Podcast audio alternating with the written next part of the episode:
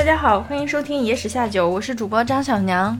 我是恶霸波，今天是咱们的传统异能阿拉伯老评书啊。虽然上一集隔得有点久远，嗯，但是呢，我们还是要继续讲上一集的故事。就是提醒大家不要忘了这个系列。哎，这个系列还是会冷不丁的突然就冒出来一下，对，在你啊要遗忘，以为它彻底结束的时候，不影响。前情提要一下，简单说一下，就是上一集故事呢是一个吃饭不洗手的一个悲剧故事，张哥还有印象吗？那是没有了。一个非常 非常糊弄事儿的故事。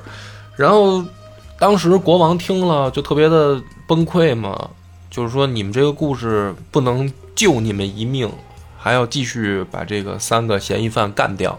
嗯，于是呢，第二个嫌疑犯就站出来了，说：“那是时候展现真正的故事了。”哎，第二个犹太医生，他就讲了一个故事，非常的他说是一个神奇，这一个离奇的故事。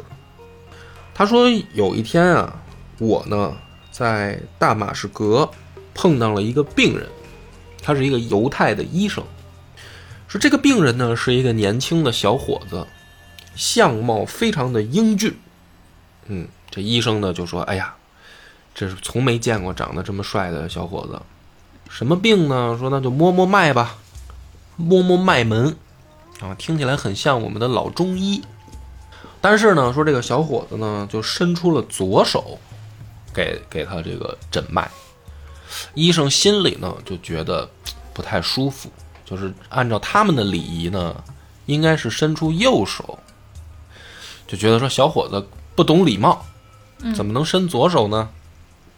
就是反正有的国家听说啊，他古时候他那个擦屁股用左手，嗯吃饭用右手，好像印度就有这个传统，不知道是不是阿拉伯有些地区也有这个传统。反正就是你伸出左手跟人家这个握手或者什么，就是不太礼貌。嗯于是这个医生就心里面就不爽，觉得你看这么帅的一个小伙子，不懂规矩。后来呢，就帮他看病，一来二去呢，因为这个治病嘛，是吧？病去如抽丝，他就老得去，哎，给他看这个病。慢慢慢慢呢，就跟这个小伙子就混熟了。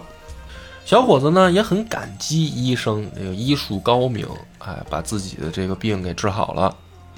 于是呢，偶尔呢就会私下跟这个医生啊，就等于吃个饭啊、喝个酒啊什么的，也见见面儿。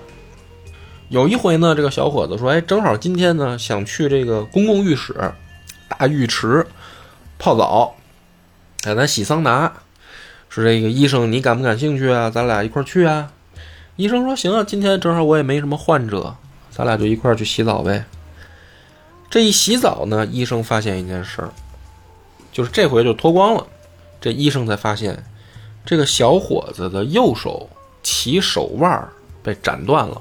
没有右手，他原来呢吃饭什么的都是拿左手，嗯，他他就袖子挡着，这医生也没看见，到今天才明白说，哎呦，说这孩子他是没有右手，嗯那就得问问了，说这个孩子你这个是个什么故事啊？你这右手怎么就看着像是被人斩断的样子呢？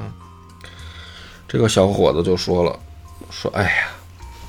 这是我一个很悲惨的一个离奇的经历，啊，这就医生就真正这个故事就就要入活了，前面都是铺垫。这小伙子说：“我呢，父亲有哥十个，哎，我爷爷等于生了哥十个，我爸是老大，但是呢，我这十个叔叔啊，不是，就是我这九个叔叔都没生孩子，等于就我们家就我一个男孩儿。”嗯，所以在家里，哎，爱如珍宝。从小呢，就是也就大家就是保护的比较好嘛，就也不让我出远门儿啊，就让我在家里面跟大姑娘似的，大门不出二门不迈。但是说这个呢，就容易，他越不让干什么吧，他就越对外面的世界他就好奇。哎，他就听说了，听说这埃及风景如画。呃，人杰地灵，是一个美丽的城市。他从小呢，他就种下一个念想，就说我长大了，我一定要去埃及看看。这个好不容易呢，啊，时光如梭呀，慢慢慢慢，这小伙子就长大了，他就开始求他父亲，说这个叔叔们出去做生意，呃，能不能带上我呀？是吧？我想去远处看看呀，我想看看诗和远方啊什么的。父亲呢，一想说也是，孩子也不小了，而且呢，也该是出去历练历练的时候了，是吧？就跟这九个叔叔就交代了，说呢，这回做生意带上他，但是呢，也别真的带那么远，带到埃及，说带到大马士革就差不多了，别真带到埃及太远了。这几个叔叔说没问题啊，是吧？我们这都老走这条线儿，都很熟了啊，让大侄子跟我们也长长见识，就让这小伙子呢自己也筹办了这个商品。带着这个小伙子的货，组一个商队，就出发了。这第一次做生意，小伙子很顺。到大马士革以后，他的这个货物商品啊，就全部都出手了，而且呢，算是挣了几倍，挣了五倍的钱，一块变五块。不错，首战告捷。首战不错，也不知道挣了多少，书里没细写，反正是没少挣。因为这家看来就是经商的这么一个家庭，他本来本钱可能就不少。小伙子这挣着第一笔了以后呢，就有点飘了，因为啥呢？他第一次出门，而且他发现呢，这大马士革就不错，是一座花园城市。哎，城市里面道路纵横，啊，河流交错。而且有很多的植物繁茂，还有这个市井的这个商铺啊、住宅呀，林立的，是一个非常繁华的这么一个大都市。小伙子觉得这儿就挺好，就说：“叔叔，要不你们就先走，我呢等于就住在大马士革，然后等你们经商回来，回了时回程，我再跟上你们，咱们在一块儿回家乡。”于是呢，这小伙子就等于一个人在大马士革呢租了一套大房子，很华美，而且他说房租也很便宜，一个月的租金是两个金币。那他这个刚挣了钱嘛，且住呢，住是十年八载的都都没事儿，就住下了。天天呢上街就街溜子，哎，每天呢就跟街上逛的，晚上呢就坐门口，哎，坐门口看看来往的这个行人。啊，因为就不让出来嘛，这终于自由了。突然有一天，他就在这门口啊，正斜倚着门框嗑瓜子呢，就这个插杆就打在头上了，就是他就看见呀，大街上来了一个姑娘，这个姑娘呢也看见他了啊。哦，我知道了。你的脑回路有这么 漫长的一个过程吗？你说插杆，你要是说一根杆儿就掉到他头上了，我就知道了。插杆，我就没反应过来是什么，我想成一个动词了。嗯，就是接 着讲吧，这个梗啊，都都已经过去了，这梗都凉了，您才想起来。掐掉这段，掐掉。不用掐了，顺着讲吧。就是他就看见大街上有一大姑娘，这大姑娘呢也看见他了，四目相对。就来了电了，有的时候呢，这个爱情来的它就是很突然，对吧？爱情来的太快，就像一卷风。小伙子呢，就主动上去进行了一波邀请，就是说，哎呀，这位绝世美女，这个有没有兴趣到家中一叙，请你吃顿饭吧？哎，万万没想到，说这个女孩啊，非常的爽快。就同意了，他没有那种扭捏，说哎呀不好吧，第一次见面就让人去你家，对吧？我也不知道你是谁，啊，没有，还说大大方方的，说哪哪个门啊？走，进去以后呢，因为他们俩之前是看眼睛，这个姑娘她戴着面纱呢，小伙子其实也有赌的成分，你知道吧？万一说摘了面纱，丑八怪啊，发现缺了门牙什么的，这个这个什么香肠唇之类的。这也不一定嘛，就是你都请进来了，你再那我走 是不是也合适？但是没想到说一摘面纱，哎呦，这个姑娘真是绝世美女，哇，特别好看。小伙子就嗨了，啊，端出这个美味佳肴，尤其是弄几瓶好酒，两个人推杯换盏，喝的这个情到浓时，这个滚床单啪啪啪，哎。这个第二天早上醒来，小伙子就说说这个昨天晚上真是我这个一生当中最美妙的时刻，非常开心。说呢你也别误会，我没有别的意思啊，我就是太喜欢你了，我总想为你做点什么。说你看我这儿有十个金币，就是你别多想，这个不是什么这个劳务费啊，就是就是太想为你做点什么了，但是又确实不知道你喜欢什么，就我给你钱，你要不自己去买。姑娘说什么？姑娘说，我也不是有别的意思，你也别误会，我就是觉得你给太少了，你应该给一百个。说你不要给我钱了，因为呢，我也不缺钱。说但是呢，我也是同样的心情。这姑娘也拿出十个金币，说我给你，你俩换个什么劲儿呢？没有换。这姑娘说你的我不要，我给你哦，啊。而且呢，说这个你也别误会，这也不是什么劳务费啊。说呢，我是想跟你在，因为毕竟是来你家，嗯，我想再跟你约一下，就是三天以后我还来，你呢就拿这个钱，你要不就是吃吃喝喝，你准备点什么这个吃吃喝的东西，布置环境，哎，你布置一下，我咱们再找你来。这小伙子一听，那这不更好捞着了。啊？就是不但不用给钱，他还给我钱，而且姑娘长得又这么好看，你说正常的都担心说他这来他一趟，他下回他不来了，是吧？看来昨天晚上应该对我的表现还是比较满意的，是不是？小伙子很开心的答应了。这个姑娘呢，也的确按照约定啊，第三天她又来了，啊，两个人又是这个啊吃吃喝喝，然后酒到浓时，又走向了床，然后上去以后就是为爱鼓掌，然后第二天早上，这个姑娘也很直接，又拿出十个金币，就咱们就老规矩，还是三天，啊，同样的流程，就这样呢，一共呢，差不多前前后后呢，来了四次了。嗯小伙子心想：我这还做什么生意呀、哎，每次来都给这个小伙子留十个金币。你想啊，咱们也说了，他租一个月的那个大套房，俩金币才俩金币，就是远远高于这个市价了，已经嗯给的钱。这小伙子呢就非常开心，就太好了，那可不开心吧？哎，非常美妙。就是没想到这个大城市的人他就是不一样。你说早知道还带做什么生意啊？这可不吗？我就直接我就我自我自己就是生意，对吧？我自己就来就完了呗。终于呢，在第四次的晚上，这个姑娘呢说了一件事儿，说我跟你非常的开心，于是呢，我能不能问你个事儿？就是我的这种开心啊，回去以后呢，给我一个朋友分享了一下，也是一姑娘，比我小几岁。她听说咱俩玩的这么开心呢，她十分的羡慕。于是呢，我今天想问你一个请这个请求啊，我下回等于带我这个朋友来行不行？玩儿这么哎，开吗？小伙子一一听到这儿说，难道是那个意思？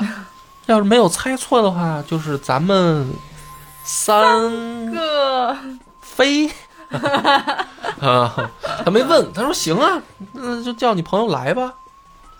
哎，还真的，过了三天啊，这个姑娘又来了，同时还带了一个比她小一点的姑娘。这回这个小伙子这个两个眼睛就放光了，为什么呢？比她还漂亮。哎，这个小姑娘比这个姑娘还美，更漂亮了，是那种正是豆蔻年华那种。因为前一个姑娘没介绍年龄，但是应该是已经有一些岁数了，不是那个十八二十的那种大黄花大闺女了，应该是一小少妇那样的样儿。但不，这回带来这小姑娘不一样，这正是正是这个青春风华的这个正当年的这个小姑娘，长得又好看。这个小伙子呢，在这个推杯换盏的时候呢，其实也不是故意的，就自然而然的就把这个注意力就集中到这个小姑娘身上来了。然后呢，这个晚上呢，他也没有进行这个 three 飞，啊，他就就跟这个小姑娘去这个床上了，他就把这个等于前面这姑娘啊给冷落了。他完全忘了这事儿了，特别开心。当天晚上也喝了不少酒啊，迷迷糊糊的，也这个记不清楚都都都用了什么姿势，反正挺挺挺挺疯狂。反正当天晚上，我这是在听阿拉伯老评书吗？啊我怎么觉得听到《金瓶梅》里边《？金瓶梅》都没这黄。嗯，反正第二天早上醒来啊，小伙子，哎呀，这还是回味呢，一一睁眼正回味呢，就想想说，哎呀，昨天晚上就等于就回头就侧头嘛，往这旁边一看，旁边躺了个老头儿，不是旁边躺了一具尸体，我去，就这个小姑娘，哎，已经脖子流血啊，死了。这个小伙子一下就吓吓得精神了。摊上大事儿了。大事儿了，怎么回事？他他就分析了一波，他说会不会是，就是等于那个头一个姑娘啊，嫉妒心作祟，哎，他看我们俩玩这么好，完全把他给忘了，冷落在一边儿，他怀恨在心，他起了杀心，他因爱成恨，他把这小姑娘给宰了。说，但是呢，这小伙子他现在就很难办了，我不知道这姑娘是谁呀、啊，我就如果让人发现了我这儿有一个尸体，我就我说不是我杀的，问题是凶手是谁，我说不清楚啊，对吧？嗯，那怎么办呢？这小伙子一咬牙一跺脚，就在他这房里啊挖一坑，啊，挖一坑以后，把这个小姑娘的尸体就扔坑里了。扔进去以后呢，填上土，把砖啊都弄回来，哎，打扫干净，把土都弄出去，打扫干净，扔花园里，弄得完全看不出来，把这个什么血迹也都擦得干净干干干净净的。这小伙子呢就找房主去了，哎，就说这个我呀出去办点这个生意上的事儿，但是我这房呢我不退，我不退，我还租。啊，他怕呢这房主租给别人，他这事儿暴露了。嗯他说这房我还租，每月我到点儿我给你钱。嗯，这小伙子呢就走了，跑了，害怕呀，是吧？这个异地他乡的，是自己等于犯上命案，犯呃上命案，摊上了一个人命案，虽然不是他杀的，但是这事儿他说不清楚。走了以后就去哪儿呢？关键是自己呢就想着不行，我上这个埃及啊找我这九个叔叔去。于是呢就想好了，就找这几个叔叔，很顺利啊，到了这个埃及，哎一打听就找着了。于是呢，叔叔们也很高兴，也没多问，就说：“哎，在大马士革玩的挺好啊，是吧？”稍微这个打听打听，也没多是多想，以为大侄子就是等于在大马士革待腻了，就跑埃及来了。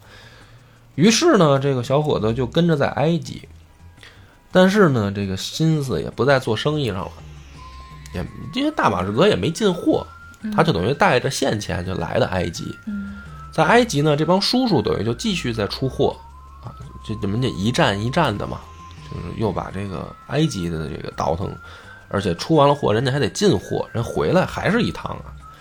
这小伙子呢，他就没心情了，他等于在天天他在埃及，他就是花钱，嗯，而且呢，他只有通过这个吃喝玩乐啊，他才能忘掉恐惧，哎，他忘掉前面的事儿。但是呢，也也没劲，因为这什么呢？这个就是他这前面这俩绝世美女啊，这给他留的印象太深了。他这后面他怎么玩呢？他都觉得没劲。过了一段时间呢，他就想说，我回大马士革看看吧。要不，他就真又回去了。他回去以后呢，他找到那个那个房子，因为他每月呢是把那个租金啊寄给那个房主，嗯所以说这个房主就确实把这房子给他留下了。等到他回去的时候，再一进那屋，所有的这个摆设陈列的东西啊，就是他走的时候的样子，就没人来再住。嗯所以他这个时候呢，他重新走到这个屋里呢，他又回到那个床上，他一看，美女在，不是，他发现那个小姑娘的项链在那个枕头底下嗯啊，就等于掉在枕头底下了。然后呢，他在大马士革也没事儿干，他就又住了一段时间呢。他就觉得说，这个手里面，因为他没后来就没再做生意了，就吃喝玩乐了，钱就有点紧吧。他就想说，要不我把这个项链卖了，可能值点钱，我再换点钱呢，我也差不多，我就自己先回家得了，我也甭等叔叔了。于是呢，他就拿着这个项链，就到市场上去卖，准备。找了一个中间商，就是中间的这个经纪人，嗯啊，因为这种人呢，他当地他熟卖主买主，对吧？他就说我呢来带你卖这个项链，哎，非常顺利啊。说他这个项链价值两千蒂纳尔，两千金币这一条项链，小伙子一听很高兴啊，就说那成啊，这成交吧。但是呢，这中间商他就觉得不对劲了。两个问题啊，首先这个小伙子呢，他好像不知道这个项链价值几何。嗯这中中商说：“我抽一半行不行？”小伙子说：“可以。”这中间商就觉得不对劲，是吧？这个不像是他的东西。第二个是这么名贵的项链，看这个小伙子好像也不是什么急等着用钱，反正觉得这事儿不对劲。为什么要卖呢？于是呢，这中间商就多了一个心眼儿，他就把这个事儿拿到了这个市场的这个主管那儿，就是等于这事儿我得报一下备。嗯这个市场主管呢，一看这个项链儿感觉很名贵，就报给了等于当地的这个就是叫什么警察局。嗯然后呢，这个警察局就说说这个事儿不对了，这项是贼赃，因为这小伙子呢，他不知道这个项链价值多少，嗯或很有可能是偷的。嗯于是这仨人回来以后就炸这小伙子，就说：“你说实话，这项链是不是你的？”这个时候呢，这小伙子一害怕，因为什么呢？他不能他不能往下接着抖搂，嗯他怕抖搂出来那个小姑娘的死。嗯他想说，那我认一认一个偷窃，我总比认一个认一个人命案嗯，可能要好一些。为什么要认偷窃呢？可以说是捡的呀，捡的谁人不信啊？也是。啊，人不信啊，肯定，对吧？他他说他就说偷的偷的，他就不知道是是这个原本的主人是谁，嗯哎，他就认了，说我偷的。于是呢，这个当地的这个法律看来也是比较的严格，杀头。不是偷窃就是剁手，偷窃是剁手，就把他这右手就给剁了。解扣了，在这儿直接。啊，这个手怎么没的就说清楚了。嗯但是呢，这是一冤案啊，对吧？这是一冤案，因为小伙子没杀人，其实。后来呢，这个事儿就得继续往上报啊，就报给当地的这个法官，就是等于法官呢这边拿到这个项链，就跟这个警察就说，说完了，你们断了一个冤假错案。这项链我认识，我知道谁是正主，啊，不是呢不是你们说的这么回事儿，这不可能是这小伙子偷的，压根儿就，大家就愣了，说这哟，这法官怎么这什么意思？法官说你们甭说别的了，把这小伙子带来，让我见见。于是呢，这大家说那就带去见见呗，就把这小伙子就带到这个当地的这法官这儿。这法官就说了，说孩子，我知道你是冤枉的，啊，你这个项链应该不是偷的，嗯，你能不能说实话，告诉我来龙去脉？嗯，这个小伙子呢，一听这个，嗷嗷哭。是啊，就是说说实话吧，看来这个眼前这个人可能知道什么，就撂了，就是一五一十啊，自己这个艳遇啊，然后这个摊上人命啊，藏尸啊，然后想躲，后来又回来，整个一个来龙去脉就跟这个老头儿一讲。讲完了以后呢，老头儿眼泪纵横，哭了，哗哗流眼泪，擤鼻涕啊，抹小伙子一身。哎呀，终于找着你了。说怎么回事呢？这个项链啊，是我家的。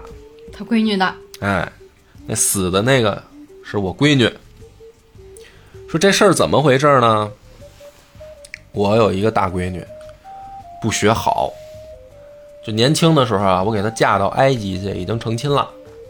后来呢，作为我这女婿死了，我这大闺女呢，这就回来，就闲不住了。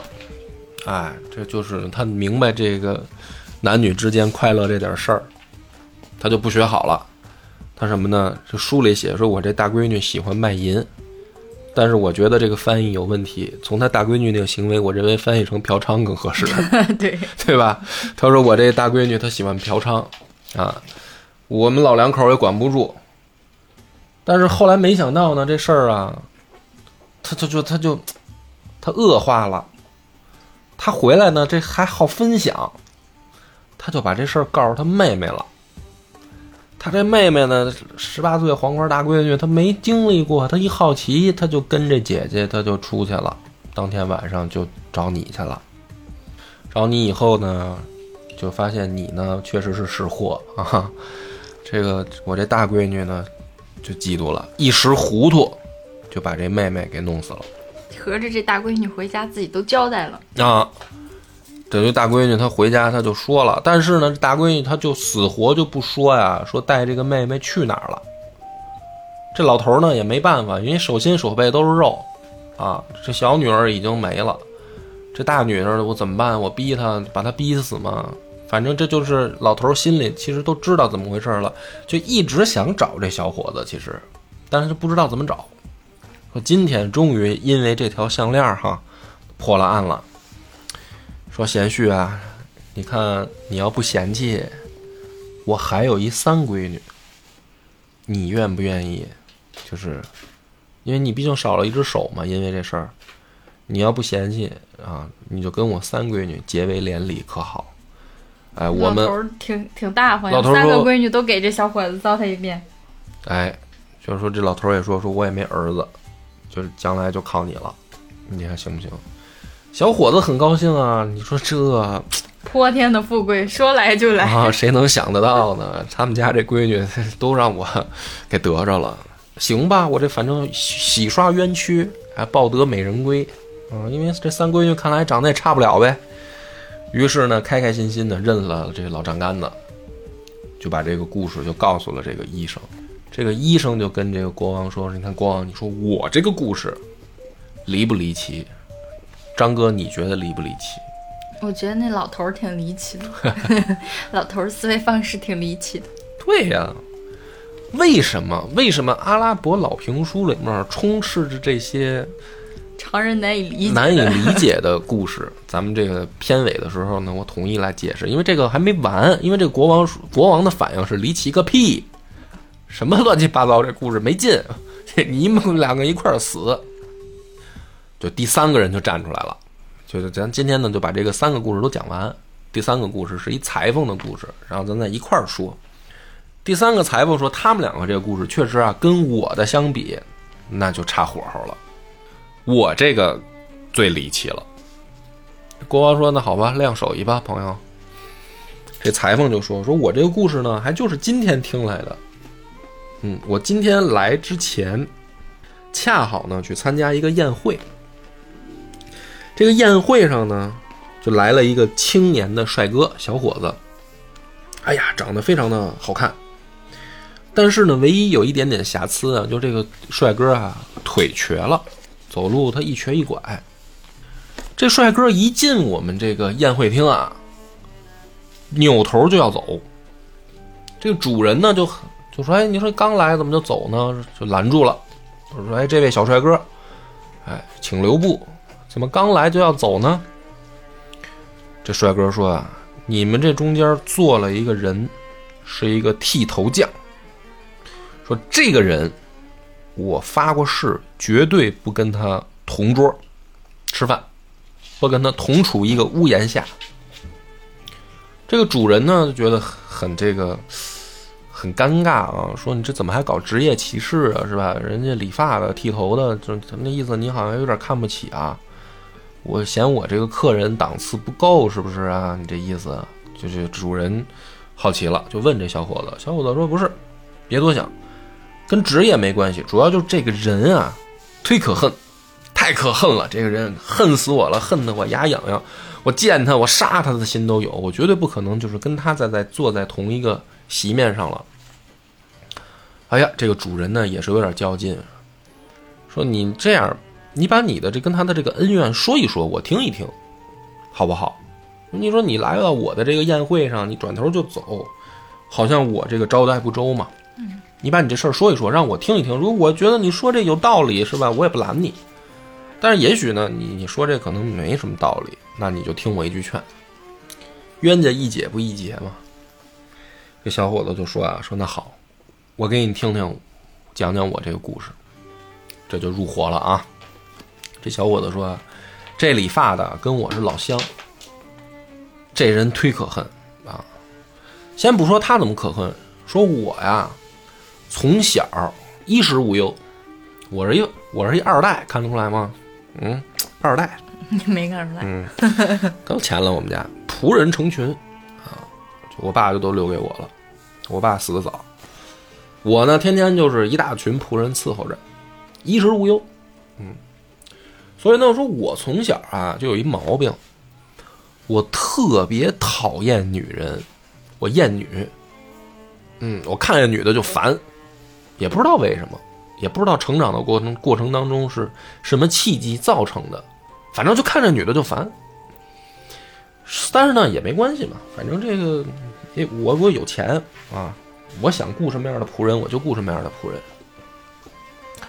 说但是呢，我这逛街呢，他有的时候就不能以我的意志为转移了，尤其是有的时候这小胡同里比较窄的时候，这走着走着，他可能迎面他就来一帮妇女。让我也很头疼，所以说我呢，这个上街的时候呢，一走胡同吧，我有的时候他就比较尴尬。他迎有一天就是迎面啊，来一群妇女，嘻嘻哈哈，说说笑笑的，就等于说这胡同说就迎面就过来了，我躲不开了，肯定，我就拐弯了，没办法，我就往七拐八拐，我得躲这帮妇女。这帮妇女也怪了，好像跟着我一样，就我走在哪儿，他们就好像在后面，就在不远处就跟过来了。我就越走越深，越走越深，走到一胡同的一个死胡同了，没辙了，我就在这个死胡同啊找一个椅子，我就坐下了，坐下我就等吧，等这帮是吧大老娘们儿他走远了那声儿，我再出这胡同啊，我再夺路而逃，就厌女我就厌到这种程度啊，就坐这个死胡同的一个椅子上，就等，等没事儿呢，就抬头啊就望天儿啊，突然。就说他这个胡同啊，对面二楼的这个窗户，哎，吱呀打开了，这一个姑娘把插杆弄出来，在那挑衣服，嗯，这回笑了，真不容易。没有一个姑娘探出头来啊，在二楼这窗台上浇花儿。这小伙子呢，抬头一看，哎呦，说真是仙女下凡啊，就这一面说这二楼这姑娘，这太好看了。说当时我的内心就感觉什么东西啊化开了。哟，哎，她是一个厌女症患者嘛，就是是重度厌女。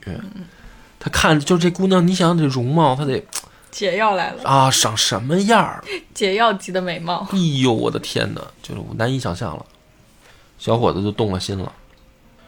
当天呢，这小伙子没有造次，回到家里啊，满心就是这个姑娘的那个音容啊音容笑貌，怎么说的跟死了一样啊？就是这个倩影，吃不下饭，睡不着觉了，哎呀，这个身体都不行了，一天天的这眼圈都抠下去了，啊，就不好意思说，家里面仆人都感觉不对劲了，说这个少爷天天的茶不思。饭也不吃，也不知道想什么呢，坐在那儿看着窗户发呆，这怎么办呀？咱们得找找这个有经验的了，是不是？找找有经验的医生什么的，也看看是不是病了呀？所以呢，这个仆人呢，就是四里八乡的吧，就请这些乱七八糟的人来看看少爷。少爷呢，反正来者不拒，啊，也不爱说话，反正就是打蔫儿。有一天呢，来了一个老大娘。老大娘呢也不是医生，但是呢，也不知道为什么自告奋勇，就说这小伙子的事儿没准我能解，是不是？何以解忧呀？哎，就来了，就问小伙子说怎么回事？你跟大娘说说吧。小伙子呢，今天也可能是福至心灵，就跟大娘就说了，说可能啊，是因为我看上一姑娘。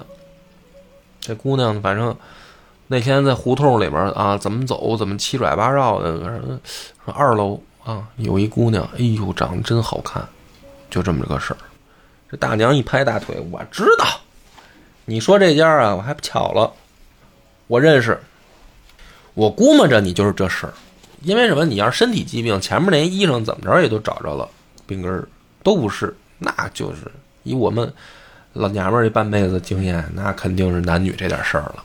相思病，说这城里面这个黄花大闺女，长得有数的、好看的，能让公子你啊动心的没几个。我估计我来的时候，我实话实说，我就猜着了，可能就是这姑娘。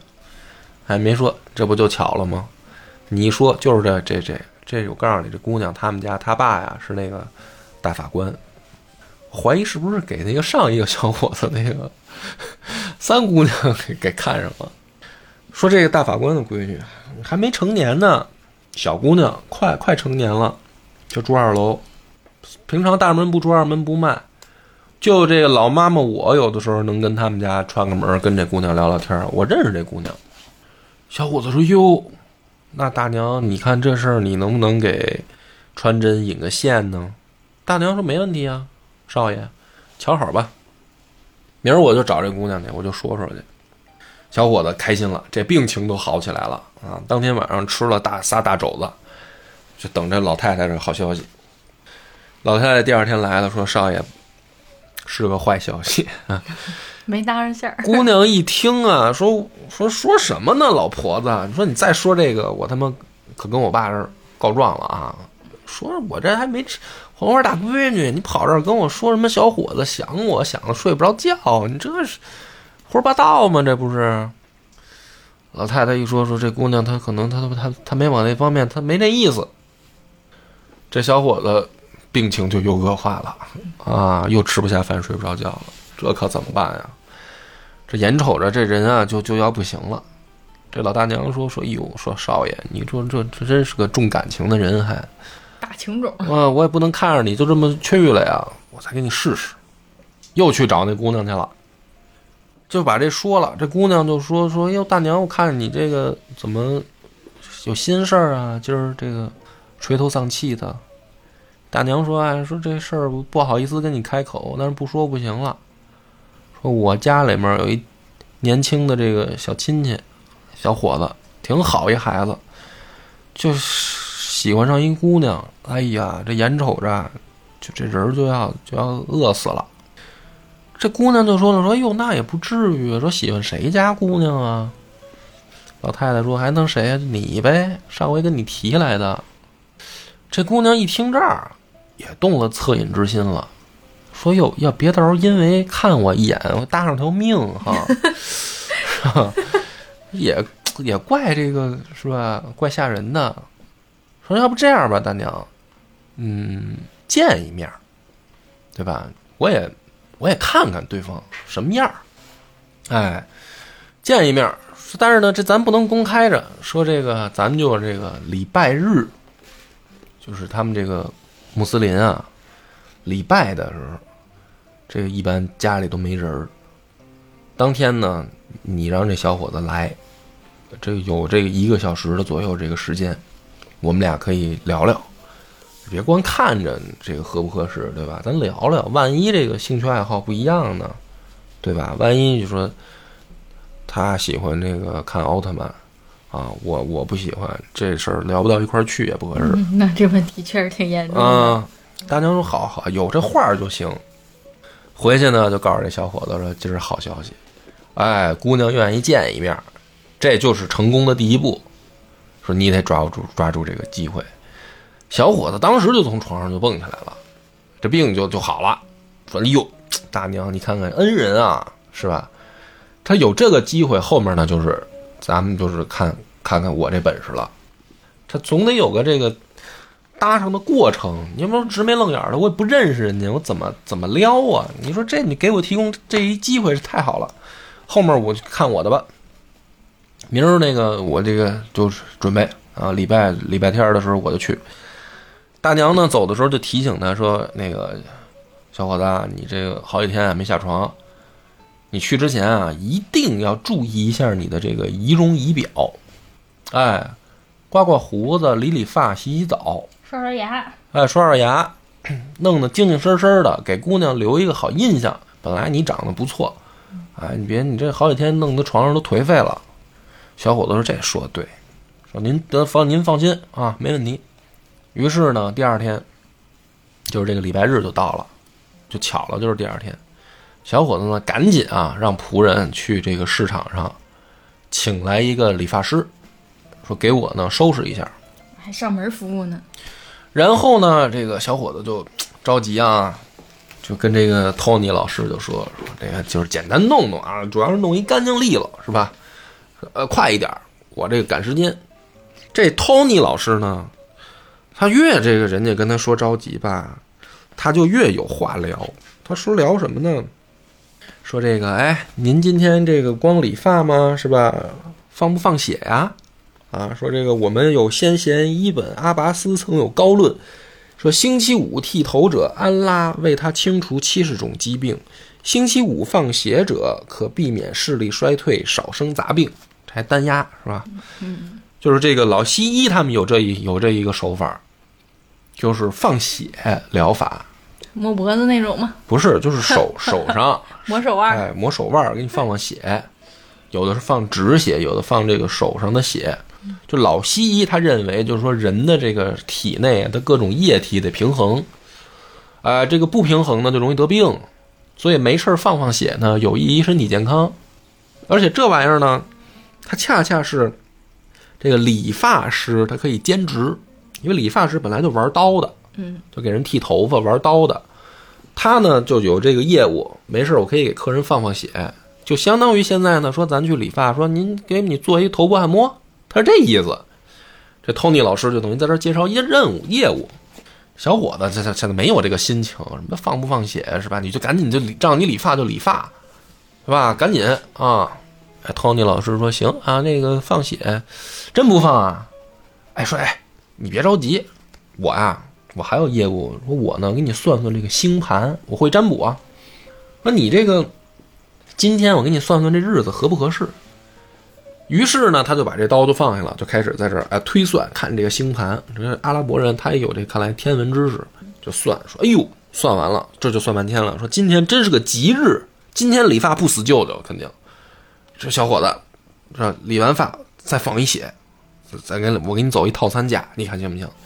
小伙子说别了，因为他放血着急啊、他放血他慢呀、说你别别别了，我就理发啊，就理发。哎呀，这 Tony 他就没完没了，一会儿他又念叨上了，说你是不是担心贵呀，是吧？要不办个卡啊，我给你弄一年卡，对吧？以后咱们这个常来，你这年卡可一摊下来，每次这放就便宜了什么的，啊，他就跟这儿介绍，这个咱可能在发廊都有过这种经验。反正我是那种不太喜欢跟理发师聊天的，啊，就要什么劝我办个卡呀什么的这些事儿，我就一般就是说你这这，呃，不办了，下次不来你这儿了。你一般都跟洗头小妹儿有的聊啊。洗头小妹儿我也不聊，你就好好捏就完了呗。你跟我聊啥呀？结婚了，有媳妇儿啊，捏完就得回家，别惦记了，是吧？没什么可聊的。这小小小伙子跟我也是一类人，他心里有事儿啊，他想着一会儿人礼拜完了，人家长就回家了，我这就错过了，你别磨叽了，你赶紧就剃该剃头剃头吧。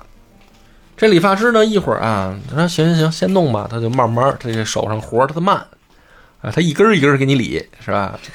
理一会儿，他又说了，说其实啊，你别急，你听我说啊，我啊，我是有经验的。我跟你说，你爹那会儿就在我这儿理，你都不知道，我是等于伺候你爹就，那会儿我就老来你们家理，哎，这到你这儿了，我肯定给你弄得舒舒服服的，你听我的，别急。小伙子说：“你你别废话了，是吧？求求了，啊，我我爹认不认识你什么的，他说就跟我有什么关系啊？他说哎，有关系啊。你我给你爹理发的时候，有的时候你爹他有好多事儿，他就跟我聊，哎，他这心里面，我们这一边理着发，一边聊着天儿我们俩是好朋友。其实你爹当时有好多事儿都都是请教我，我们俩这老哥俩关系不错，是吧？你小伙子，你年轻啊，你我看你这么急躁，没事儿，叔叔不生气啊，我把你当个孩子，当个大侄儿。小伙子心想说：“真他妈嘴碎，这个人烦死了。”但是呢，就发现他拒绝吧也没用。这老逼头子，他叨逼叨叨逼叨，他没没完没了。你拒你拒绝他，他拒绝不了。就说就说这不我不理了，行不行？你走。但是呢，你这理发他有一个问题，你理一半了，他就不如不理，那就更丑。你就要不你就把这发型都弄完，对不对啊？这小伙子耐着心思，反正就这么就说放弃治疗了。就是你爱说什么说什么，反正我也不搭理你，我就点头，我就嗯啊，我就行，这不就完了吗？哎呀，这个理发师真有招。他说。这么着急收拾，你这急着干啥去呀？小伙子说：“我这个后面约了朋友，我们有聚会，我们要聚餐。”理发师说：“哟，你你这么一说提醒我了。哎呦，我这个后面也约了朋友，我们也要聚餐。哎呀，说哟哟，你这一提醒的好，我还没准备呢。我突然想起来了，这今儿家里要来且啊，来客人。哎呦，好多食材没准备呢。”这可怎么办呀？他这一边念叨，他手上的速度放慢了，你知道吧？他就想说：“我这家里还缺什么呀？呃，肉还没买，哎呀，这个菜也没准备。”这小伙子说：“你这么着啊，我这准备的那个韭菜，你一会儿拿走，行不行？你拿走请客，你就手上你给我快点这活，行不行？”哎呀，这托尼说：“这不好吧？你说我这是吧？挣你个理发钱，白拿你一桌席，是不是不合适啊？”小伙子说：“没事儿啊，真的没事儿，坦坦坦荡荡的。我只要你理快点，别耽误我后面聚会就行。”那这个理发师就说：“那你这席上都准备什么了呀？呃，有羊肉吗？呃，有有鸡肉吗？啊，都有什么呀？你跟我说说。”最碎的。小伙子 烦了，磨叽了。说你要什么呀？说肉都有，那有有酒吗？有，酒也有。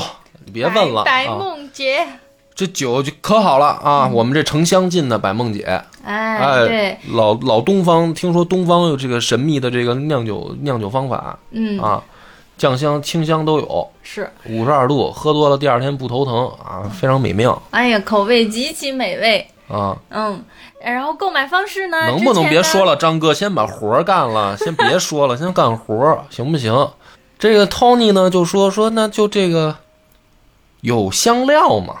有就有酒有肉，它得有香料。小伙子说：“这样，百梦姐就是香料。咱们停一下，行不行？停一下，去厨房你自己看，你都看一遍好不好？你弄一踏实。”哎，这理发师说：“真把刀放下了。”说：“走，厨房。”他一件一件柜子打开，然后这香料有啊，那都都啊，夸齐了，咔嚓检查一遍，说：“这回心里放心了，来吧，理吧，理。”又念叨了。说你不是见朋友，你肯定是见姑娘哎！我还不知道吗？你肯定是见姑娘。小伙子说：“真是见朋友，你能别废话了吗？啊，我抽你信不信？”然后这个理发师说：“得得得，你看这还急了，哎呦急了，没劲劲儿了，嘿，没劲劲儿的，急了，得得给你弄给你弄啊理。但是呢，说那个我不是会算命吗？会占星啊。说你这今天见姑娘可能不吉利。”那你听那可不吗？有你个捣蛋鬼，能吉利得了？你今天不吉利，你听我一句劝，你今儿能不能不去啊？他就在这儿又逼逼叨叨上了。这小伙子说说这样，我带你去行不行？这总行了吧？我带你去。理发师说那不行，那我后面有有约朋友啊。小伙子说你去约完朋友回来，我等着你，然后我带你去我的约会，行不行？我告诉你，不是姑娘，就是一帮哥们儿，就已经开始撒谎了。就这帮哥们儿，就是你别逼逼叨叨了。理发师说：“得得得得得，反正就这么磨磨唧唧啊，终于这头发理完了，不容易，终于理完了。这理发师太不容易了，走了。这仆人送这理发师走，这小伙子赶紧啊，这个穿上衣服，弄好了，就一路狂奔，就奔这个姑娘家就去了。到这个姑娘家就看着，哎，果然这大门啊开着，他就想好，应该姑娘按照约定，他就留的门，是不是？”他就进去了，进去呢，刚到这个前厅，就出事儿了。这今天啊，这姑娘他们家这个家主，这法官大人礼拜提前结束了，他提前回家了。这一回家呢，就等于把这大门就关上了。嗯，关上了以后呢，整个这个等于通道什么的就都关，因为家挺大，人就关门了嘛。这这家主就进去了。这小伙子呢就害怕了，一害怕呢，他就先说：“我先找一地儿，我先藏起来吧。这地儿我也不熟啊。”这家主呢进屋以后啊，也不知道因为点什么事儿，哪个仆人可能没弄好，不知道哪儿没伺候好，哎，一生气呢就把这个仆人拉那儿受罚，抽几鞭子，要打这个仆人，正抽呢。这个仆人啊就叫。哎呦疼！哎呦别打了，张哥！哎呦疼疼疼疼疼！算了算了，在那儿叫啊滋哇啦啦叫，就没想到又出一什么事儿啊！就这 Tony 老师啊，他是真热心肠，他就知道这小伙子今天要见姑娘，而且他确实星盘上看说今天这小伙子见姑娘可能不顺利，他替这小伙子担心，他就没回家，他躲在胡同里看这小伙子出来，他偷偷跟着这小伙子。你说这人热心肠，他就看这小伙子进了法官他们家，然后这法官突然回来了，然后关门了，里面就听见鞭子抽的声跟叫。那这理发师一推理，爱抽的是小伙子，那这就全部都对上了，对吧？这理发师说：“那这事儿我既然碰上了，我得我得帮帮小伙子。”他就在这个法官的大门前就喊上了。说大家快来呀！哎呀，我家小小主人要被要被对方打死了，大家来帮忙！他就在这儿就喊，街坊四邻呼啦一下就围过来了。说你说这大大法官家又怎么回事啊？说要杀人啊，还是怎么着的？就围过来了。这门口呢，熙熙攘攘的，吵吵闹闹的人一多。这法官在里面也听见了，说哟，你们家门口围好多人，怎么回事？出来看看，说怎么回事啊？谁在这闹腾啊？这托尼呢就说说，那你我们家主人进去了，让你给打了。这法官说哪儿跟哪儿啊，对吧？你是谁呀？你家主人是谁呀？他怎么进来的呀？什么的？这托尼啊，这高光时刻就来了，他自己给人说一故事。他说：“你们家闺女啊，看上我们家小小小主人了，俩人两情相悦，就是你这老东西不同意。那他自己脑补，他们俩今儿呢跟约好了，偷偷约会。他我这事儿他都告诉我了，偷偷约会。”我呢就在外面就暗中保护他，哎，没想到你老东西突然回来了。你一回来一关门就就进去，就估计是发现了，就打我们家小主人。这事儿还能有错吗？街坊四邻都评评理啊！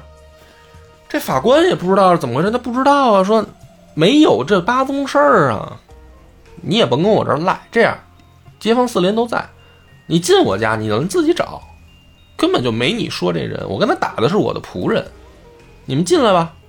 哎，这托尼啊，义愤填膺的啊，带头就进去了。这小伙子害怕呢，他就躲在那个一个空箱子里，别人家嘛。嗯。这托尼是真真是他妈眼尖，找一圈，最后就看这箱子，说估计在就在这里。过去以后，呼啦就把这箱子举起来了。这小伙子在箱子里一害怕，他就轱辘出来了呀，就咵就摔地上，这一摔这这。巧劲儿没弄好，一下就把这个脚给摔瘸了，就这么着给摔瘸的。然后呢，他本来这个脚伤不严重，但是呢，这个小伙子一看，这就叫什么丑事儿败露啊，相当于其实也不是什么丑事儿，是吧？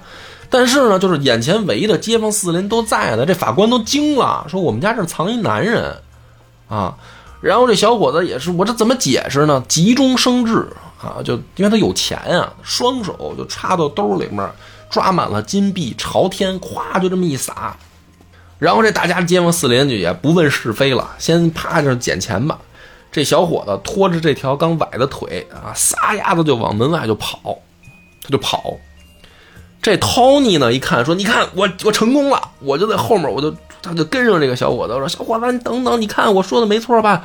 啊，神算子不负我的这个名号吧，是吧？你看我今天帮了你，打不他就跟后面追，他越追这小伙子越跑，啊，他就想摆脱这人，倒霉催的，所以他这个脚伤就越来越重。他本来崴的可能没那么严重，摔那一下，就越跑越重，越跑越重，最后实在摆脱不了这个瘸子，这瘸子跟上来还嬉皮笑脸说：“你看我今天帮你一大忙嘛。”给你一个大逼斗，小伙子真是有苦难言啊，就想抽死这个理发师。没想到呢，这个理发师呢，他有点那种小人得志那劲儿，说你不得奖励一下我吗？我帮你这么大一忙，是吧？你要不你差点让人打死，对吧？听得我血压都要上来了。气死了，小伙子说你我他妈谁救我一命？你怎么想的？你救我还得奖励你？就想着理发师就烦，这理发师天天还就跟他们家门口溜达，说小 Z 啊，你不奖励我，我没没完，我帮你这么大一忙，我救你一命，是吧？你他妈这个恩将仇报，你不理我，没完，姥姥，嗯，这我他妈天天我就跟你们家门口。最后这小伙子真没招了，说他妈的，干脆我找这个代理人，把我这家产处理了，把我这帮仆人处理了，老子搬家，我离开这儿。孙子，我躲，我惹不起，我躲着你还不行吗？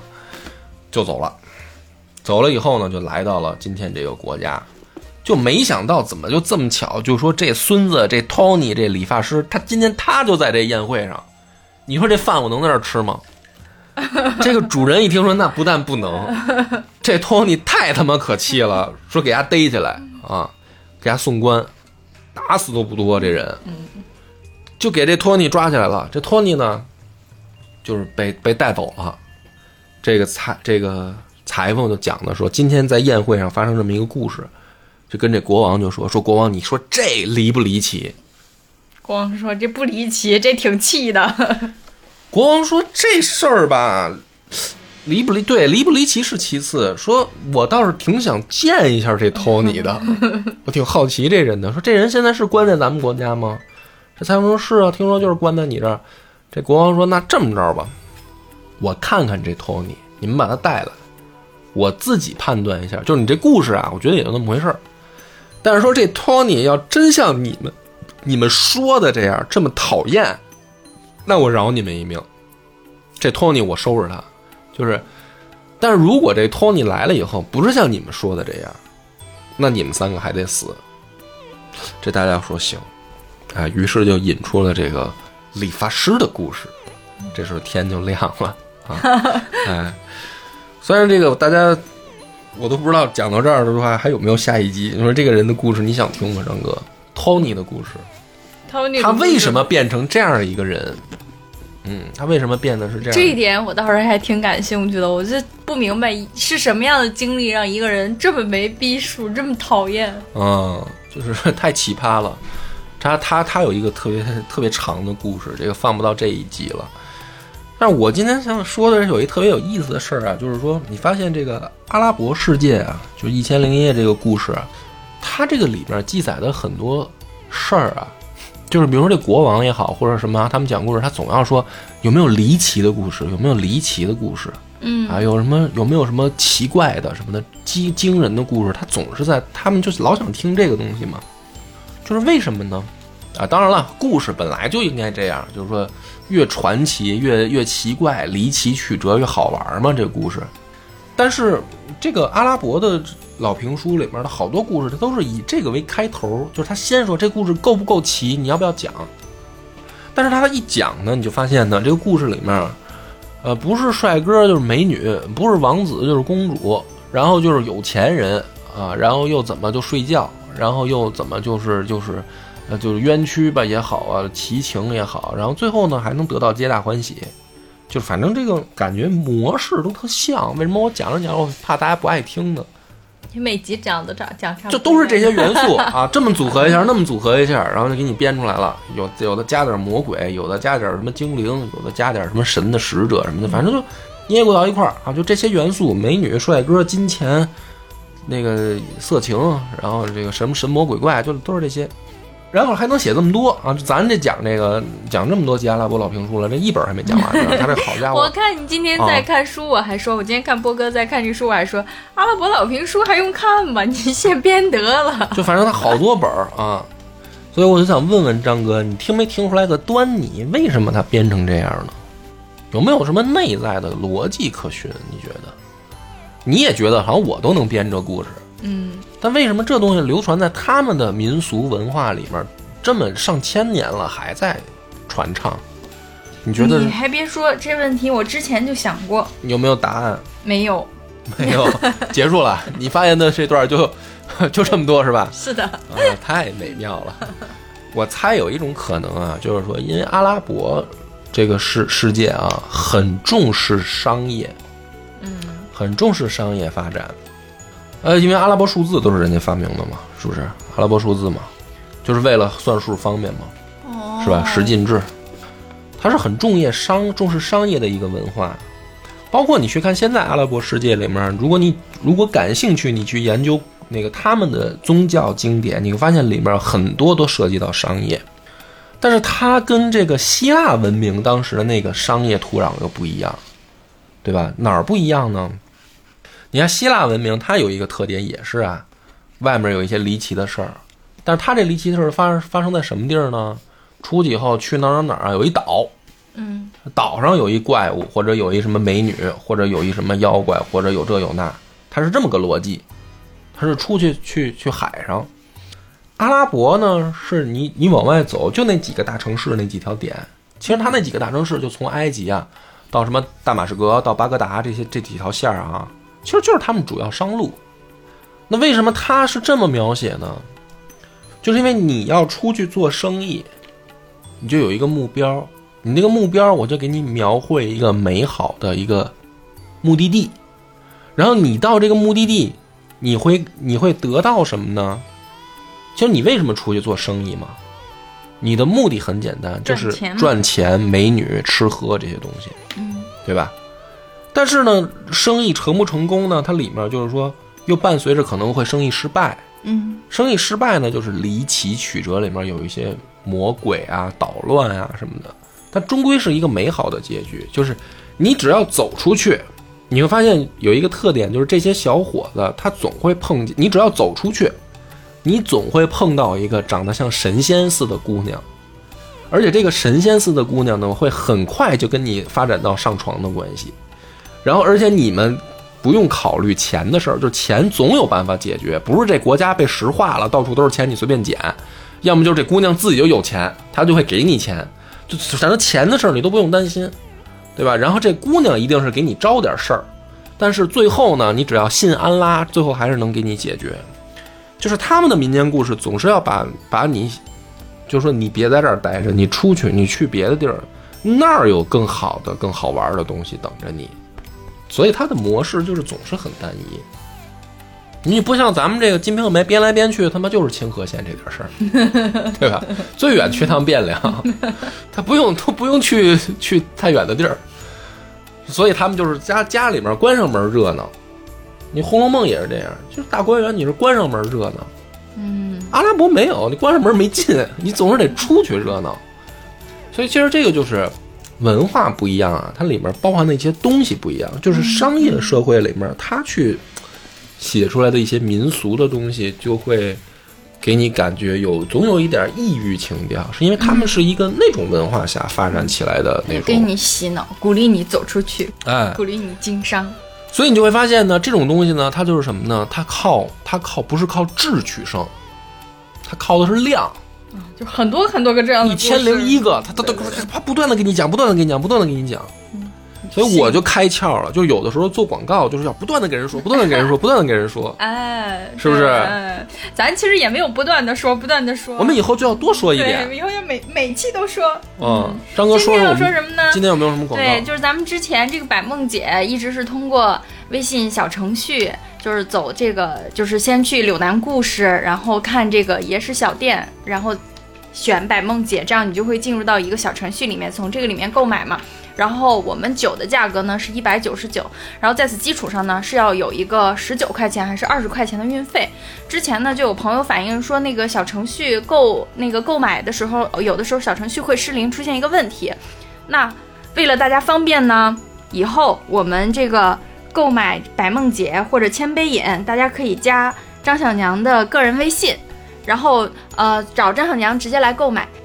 那说一下张小娘的微信号是幺三五二幺七八五二九五，再来一遍幺三五二幺七八五二九五。如果大家想购买衣服，或者是买那个白梦姐和千美饮的话，都都可以通过加张小娘的微信。然后再说一句，就是大家加我微信购买的话，呃，我们可以免掉那个之前买酒的那个二十块钱的运费。然后如果买一箱的话，我们也会有更大的优惠。然后大家可以加我的微信，然后来了解。